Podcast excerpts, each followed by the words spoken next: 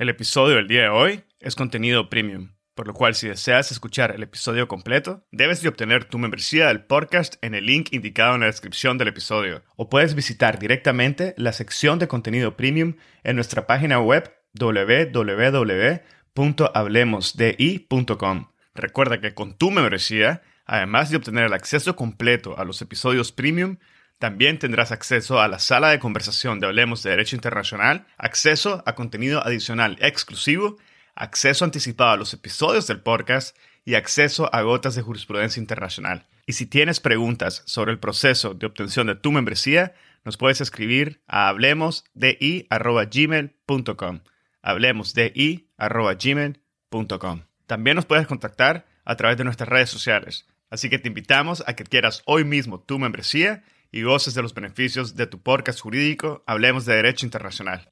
Este es un episodio con Andrea Cocchini.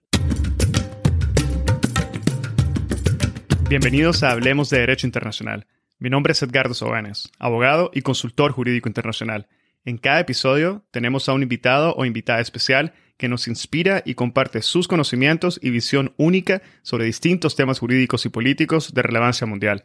Gracias por estar aquí y ser parte de HDI. En este episodio tuve el gusto de conversar con Andrea Cocchini acerca de las noticias falsas, las fake news, y el principio de no intervención. Andrea inicia aclarando el concepto de noticias falsas, los principales actores, las diferencias entre desinformación, la información falsa y la información verídica. Posteriormente, identifica los derechos que se encuentran más expuestos y que son más violentados por las noticias falsas. Nos habla sobre las cibertropas, el papel de las agencias estatales y las empresas privadas. En una segunda parte del episodio, nos conversa sobre el principio de no intervención en los asuntos internos de otros estados, las interferencias en campañas electorales, el marco jurídico aplicable a los delitos que emanan de forma directa o indirecta de las noticias falsas y la práctica general del siglo XXI. Finalmente nos aclara si las noticias falsas pueden ser consideradas bajo el derecho internacional contemporáneo como una intervención ilícita en los asuntos internos de otros estados cuando son utilizadas como herramientas de influencia en opinión pública para causar un perjuicio público o erosionar las instituciones de los países. Andrea Cocchini es profesor contratado, doctor acreditado de Derecho Internacional Público y de Derecho Europeo en la Universidad de Navarra. Actualmente forma parte del equipo de investigación del proyecto sobre la búsqueda de una regulación internacional para las actividades cibernéticas, financiado por MCIN-AEI, Asimismo, es miembro investigador del proyecto denominado Cambio Climático y Residuos Plásticos, Desafíos Jurídicos de la Economía Circular como paradigma para la tutela de la salud y la justicia planetaria, financiado por MSIN AEI. El profesor Cocchini fue Visiting Fellow por la Universidad de Edimburgo y por la Universidad de St. Andrew en el Reino Unido. Espero que disfruten de este episodio, lo compartan en sus redes sociales y con quienes consideren podrían beneficiarse del contenido. Esta es la forma más fácil de fomentar el proceso de diseminación y difusión de temas de derecho internacional.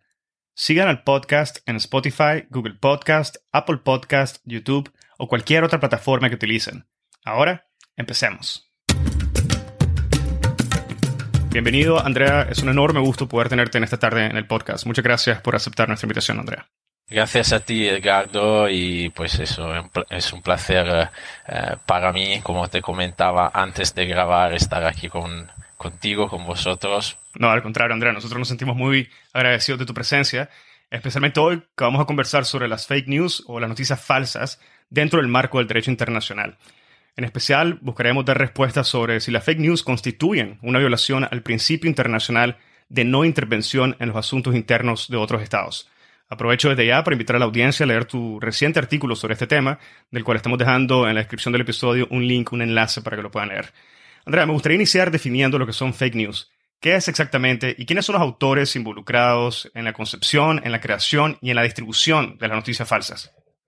Sí, eh, pues las fake news eh, no son eh, otra cosa que las noticias falsas. De hecho, prefiero utilizar la expresión en, en castellano porque, bueno, en, general, cuando hay una traducción utilizable eh, en castellano, prefiero utilizarla en cambio del inglés.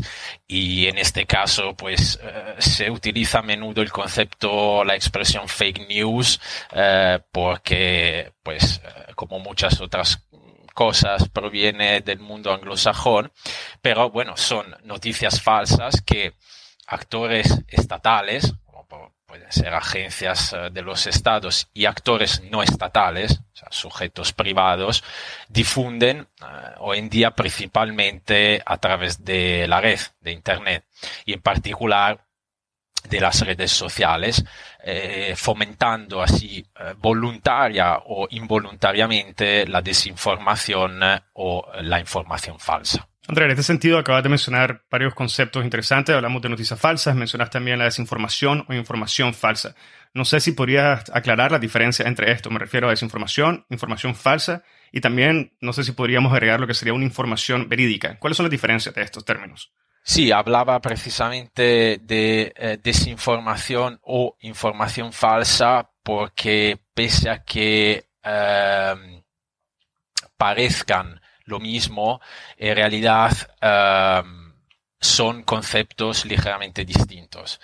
Eh, se, le llama, se le llama desinformación a eh, informaciones no verdaderas que se divulgan con el fin específico eh, e intencional de causar un perjuicio a una entidad pública o privada o eh, a unos individuos concretos.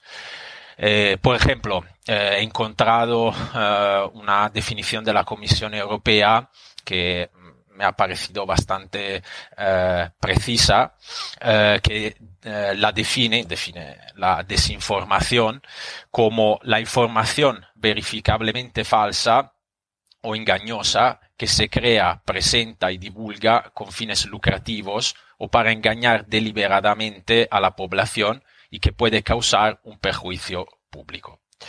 Eh, entonces, el objetivo de la desinformación es eh, distraer y dividir la opinión pública, eh, sembrar mm, dudas mediante una distorsión y falsificación de los hechos que confunde a las personas y debilita su confianza en las instituciones y en los procesos políticos establecidos. Por otro lado, la información falsa, eh, que eh, en inglés eh, llaman misinformation, es toda información errónea que se difunde entre la opinión pública, pero sin el objetivo específico e intencional de provocar un daño, como podría ser mm, pues, la erosión de las instituciones democráticas de otro país. Luego eh, me preguntabas por la información eh, verídica. Pues la información verídica a su vez se distingue de los dos conceptos anteriores porque eh, se trata de toda información usada sí para dañar a otro sujeto, que puede ser un Estado, una empresa, una organización internacional o un sujeto privado, pero mediante la revelación de eh, informaciones verdaderas que deberían mantenerse privadas, pero que eh, se divulgan. Y que es el que, la que en, en inglés llaman malinformation.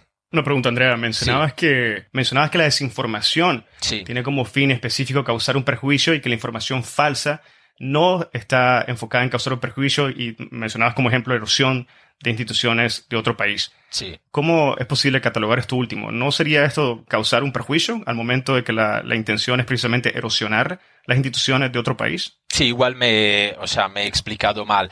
Eh, lo, lo, que quería decir es que eh, mientras la desinformación eh, tiene ese objetivo específico de em, lesionar, por ejemplo, la confianza en las instituciones democráticas de un país um, o mm, en los procesos electorales, la información eh, falsa es la propagación no intencional de datos, noticias que no son verdaderos, sin ese objetivo específico. Vale, perfecto. Muchas gracias, Andrea, por esa clarificación. Ahora quisiera ir un poco más atrás y abordar el, tema de un, de un, punto más histórico.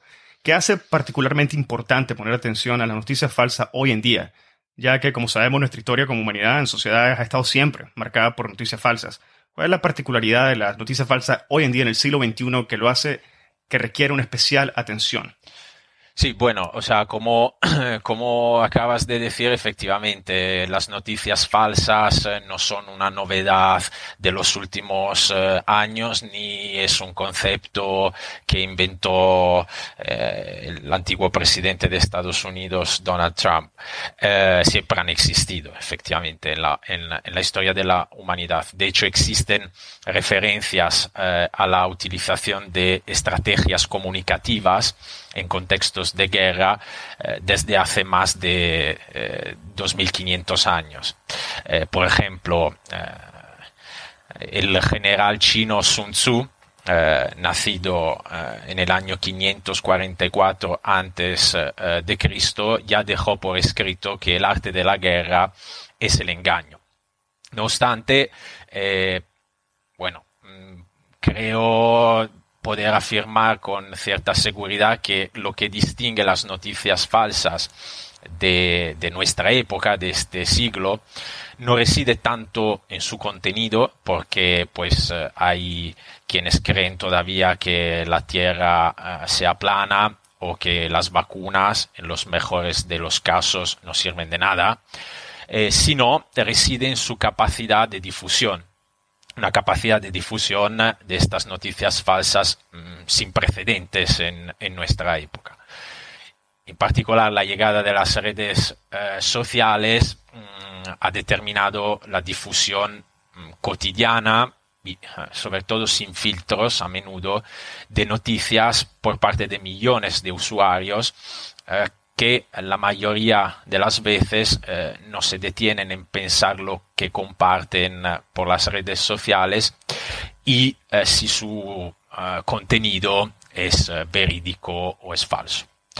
Em, asimismo, las operaciones de influencia ejecutadas por parte de un Estado mediante la difusión de noticias falsas en otro Estado agudizan eh, fenómenos sociales eh, preexistentes a, las redes sociales y al propio Internet, como son eh, la polarización política, la desconfianza pública y, en general, el declive de la calidad de la vida democrática en muchos países, determinando a su vez la, la vulneración de ciertos derechos humanos fundamentales.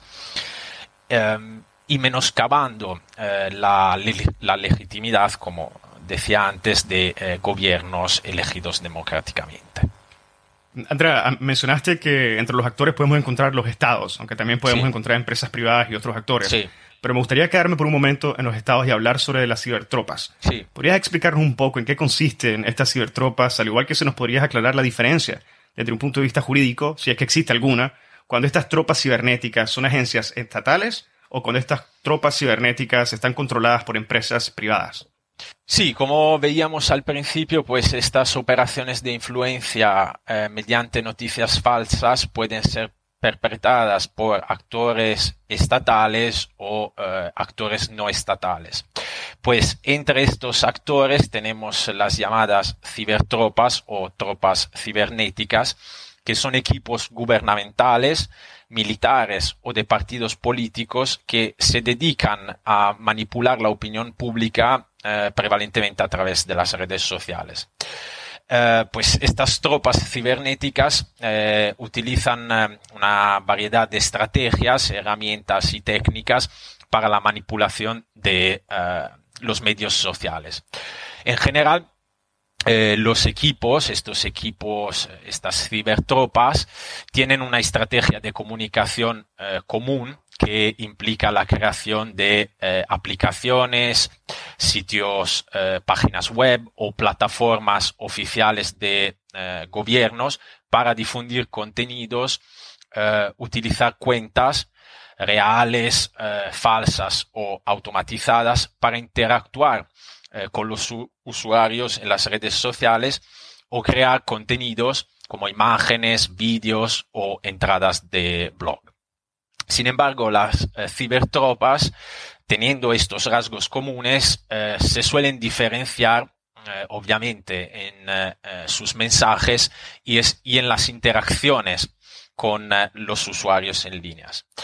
Así, hay algunas, algunas cibertropas que utilizan un lenguaje pro-gubernamental, positivo, eh, o nacionalista cuando se relacionan con el público en línea, como eh, resulta ser el caso de Israel.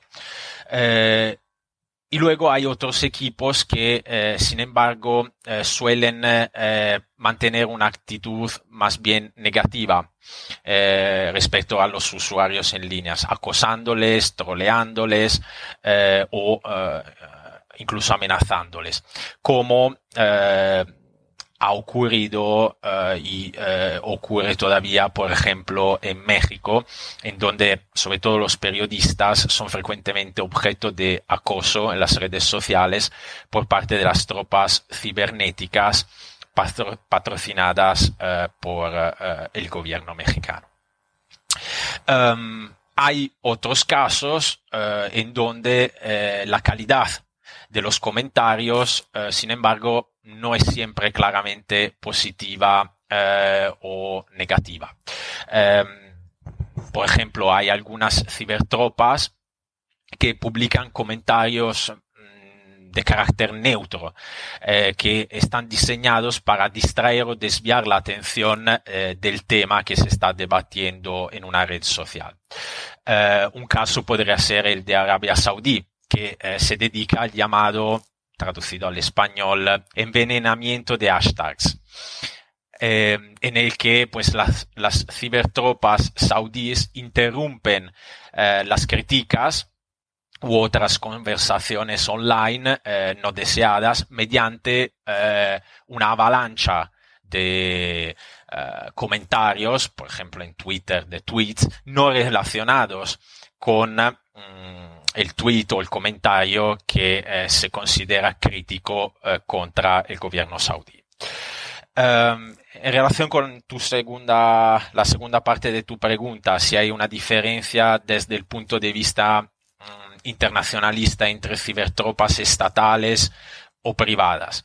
Pues sí, uh, hay una diferencia porque dependiendo del carácter estatal o no de estas uh, cibertropas y eh, del control que un Estado ejerce sobre eh, la entidad privada, em, la cibertropa privada que lleva a cabo eh, estas tareas, el Estado interesado podría ser llamado eh, a responder eh, por hecho ilícito internacional en los casos y en las consecuencias previstas por el, eh, el, material de referencia sobre la responsabilidad internacional de los estados, que es el proyecto de la Comisión de Derecho Internacional de 2001. Una pregunta práctica, viniendo de alguien que es completamente desconocedor de este tema. A nivel práctico, ¿cómo nos podemos imaginar que operan estas cibertropas? ¿Son eh, procesos, son bots, son eh, automatizaciones o son personas que están sentadas en una oficina rastreando comunicaciones en diferentes plataformas sociales? ¿Cómo opera este tipo de acciones? Sí, bueno, puesto que yo eh, también soy extraño a este mundo y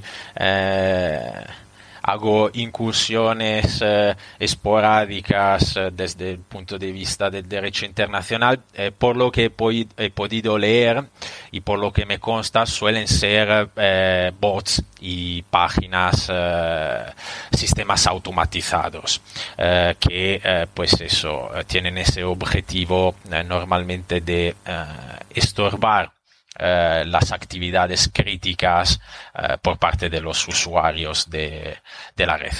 Vale, muchas gracias, Andrea. Si te parece, entonces pasamos un poco más al jurídico, que es más nuestro campo, y quisiera preguntarte por tu opinión acerca de los derechos que se encuentran más expuestos y que son más violentados por las noticias falsas. ¿Cuáles consideras que son estos derechos? Bueno, sí, eh, si hablamos de derechos fundamentales eh, de los individuos reconocidos pues, por los principales tratados internacionales sobre derechos humanos, creo que las noticias falsas, eh, más que violar algunas de las disposiciones de estos tratados, porque no impiden el ejercicio de estos derechos, creo que provocan una alteración eh, sustancial en el ejercicio de estos derechos fundamentales. Estoy pensando, por ejemplo, al artículo, eh, en el artículo 19 de la Declaración Universal de los Derechos Humanos del 48, que prevé pues el derecho de todo individuo a la libertad de opinión y eh, de expresión, que incluye también el derecho de difundirlas, y aquí cito el artículo 19, de difundirlas sin limitación de fronteras por cualquier medio de expresión. O podemos pensar en el artículo 21, párrafo 3 de la misma uh, Declaración Universal, que reconoce el derecho de todo pueblo a expresar uh, su voluntad, um, definida fundamento de la autoridad del poder público, por el mismo artículo 21, mediante elecciones um, llamadas auténticas. Claro está que eh, las operaciones de influencia ejercidas en otro Estado mediante noticias falsas eh, influencian potentemente en ocasiones eh, esta autenticidad que pide el artículo 21, párrafo 3 de la Declaración Universal. Um, y en términos muy parecidos a estos dos artículos que acabo de, mencionar, se expresan también mm, los artículos 13 y 23 de la Convención Americana de Derechos Humanos. Bueno, Andrea, si te parece entonces, sobre la base de lo que has comentado hasta ahora, me gustaría pasar al segundo eh, gran tema y el, el, cual abordas de una forma extensa en tu artículo y es precisamente el principio de no intervención en los asuntos internos de otros estados. Y antes de indagar esto en el contexto de, de las noticias falsas, quisiera sí pedirte que nos recordes un poco lo que engloba este principio y que nos aclares el alcance que tiene desde la óptica del derecho internacional.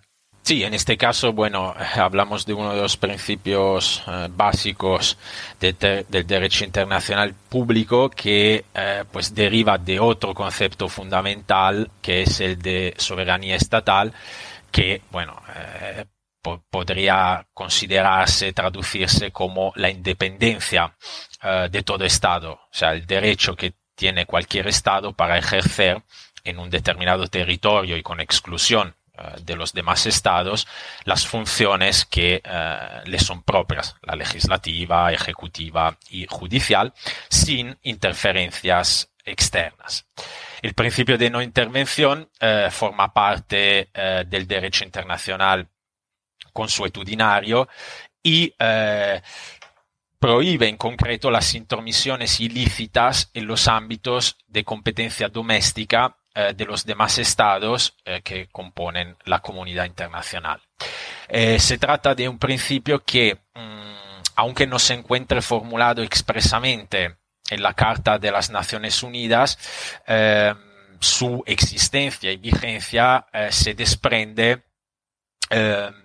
de la misma carta, en concreto en el artículo 2, en los párrafos 1 uh, eh, y 7. El párrafo primero uh, del artículo 2 de la carta reconoce el principio de igualdad soberana de todos los estados, con lo cual, si todos los estados tienen igual dignidad uh, en el plano internacional y ninguno es, al menos de manera formal, superior a otro, habrá que respetar eh, su soberanía interna, eh, es decir, la autoridad que cada Estado tiene sobre eh, sus infraestructuras, también cibernéticas, y sobre las actividades que se llevan a cabo dentro de su territorio, que estarán sujetas solo a las obligaciones jurídicas internacionales. Y luego mencionaba el párrafo 7, siempre del artículo 2 de la Carta de Naciones Unidas, que es todavía más explícito en reconocer el principio de no intervención, porque afirma que ninguna disposición de la Carta autoriza eh, a las Naciones Unidas a intervenir en los asuntos que son esencialmente de la jurisdicción interna de los Estados. Por tanto, no habla de una prohibición de intervención de los estados en otro estado, eh, sino que se refiere exclusivamente a las Naciones Unidas, pero mm, se desprende de ello que mm, con mayor razón mm, también los estados no pueden intervenir en uh, los asuntos internos de uh, otro estado. Luego tenemos la resolución 2625 eh, eh, de 1970 adoptada en el seno de la Asamblea General de Naciones Unidas que recoge los principios sobre las relaciones de amistad y cooperación entre Estados y eh, que corrobora de manera clara el principio de no intervención al apuntar eh, el principio relativo a la obligación de no intervenir en los asuntos que son de la jurisdicción interna de los estados. Y precisando que, y aquí cito, ningún Estado o grupo de Estados tiene derecho a intervenir directa o indirectamente y sea cual fuera el motivo en los asuntos internos o externos de cualquier otro Estado. Por tanto, no solamente la intervención armada, sino también cualesquiera otras formas de injerencia o de amenaza atentatoria de la personalidad del Estado o de los elementos políticos, económicos y culturales que lo constituyen, son violaciones del derecho uh, internacional. Por último, podríamos citar, y con esto uh, me callo, la Carta de la Organización de los Estados Americanos, que reafirma el principio de no intervención en términos muy parecidos a los que acabamos de ver, afirmando que todo Estado tiene derecho a elegir sin injerencias externas su sistema político, económico y social y a organizarse en la forma que más le convenga, uh, teniendo el deber pues, de no intervenir en los asuntos de otro Estado. Bueno, gracias Andrea. Y sobre esta visión general de, la regulación de la no intervención, quisiera preguntarte ahora si existe un marco jurídico aplicable a los delitos que emanan de forma directa o indirecta de las noticias falsas, eh, casualmente refiriéndolo, ¿verdad?, al principio de no intervención. Sí, bueno, eh, a ver, la mala, la, la, mala noticia es que eh, el derecho internacional público no dispone todavía de un marco jurídico actualizado que aborde la cuestión de las noticias falsas y uh, de las operaciones de influencia realizadas en otros países a través de ellas. Subrayo el derecho internacional porque tanto a nivel nacional como regional, en los últimos años se han adoptado instrumentos jurídicos y otras herramientas para intentar paliar el fenómeno de eh, las noticias falsas. Limitándome eh, al ámbito europeo, por ejemplo, Francia dispone desde 2018 de una ley contra la manipulación de información y a nivel de la Unión Europea, la Comisión Europea elaboró y en 2018 el Consejo Europeo aprobó el llamado Plan de Acción Conjunto contra la Desinformación, que eh, entre las demás medidas establece eh, un sistema de alerta rápida para informar eh, instantáneamente. Para escuchar el episodio completo, debes de obtener tu membresía del podcast en el link indicado en la descripción del episodio, o puedes visitar directamente la sección de contenido premium en nuestra página web www.hablemosdi.com. Recuerda que con tu membresía, además de obtener el acceso completo a los episodios premium, también tendrás acceso a la sala de conversación de Hablemos de Derecho Internacional, el primer espacio virtual único y consolidado para networking de la comunidad global de hispanoparlantes oyentes del podcast, acceso a contenido adicional exclusivo, acceso anticipado a los episodios del podcast y acceso a gotas de jurisprudencia internacional. Y si tienes preguntas sobre el proceso de obtención de tu membresía, nos puedes escribir a hablemosdi.gmail.com. Hablemosdi.gmail.com. También nos puedes contactar a través de nuestras redes sociales. Así que te invitamos a que quieras hoy mismo tu membresía y goces de los beneficios de tu podcast jurídico Hablemos de Derecho Internacional. Si encontraste este episodio interesante, te invitamos a que lo compartas y nos sigas en Spotify, Apple Podcast, Google Podcast o cualquier otra plataforma que utilices para escuchar tu podcast Hablemos de Derecho Internacional, haciendo clic al botón de seguir o al botón de suscripción. Hasta la próxima.